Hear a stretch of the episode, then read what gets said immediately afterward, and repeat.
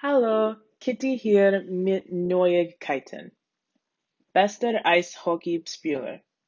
Der Eishockeyspieler Leon Draisaitl ist in dem Land USA zum besten Spieler in dieser Saison gewählt worden. Draisaitl kommt aus Deutschland. Er ist der erste deutsche Spieler, der diesen Preis bekommt. Draisaitl ist 24 Jahre alt.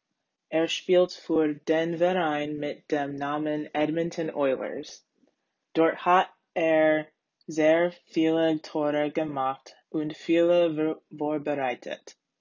In Deutschland hat Draisaitl für den Verein Kölner Haie gespielt. Er sagt, der Preis ist eine große Ehre. Danke.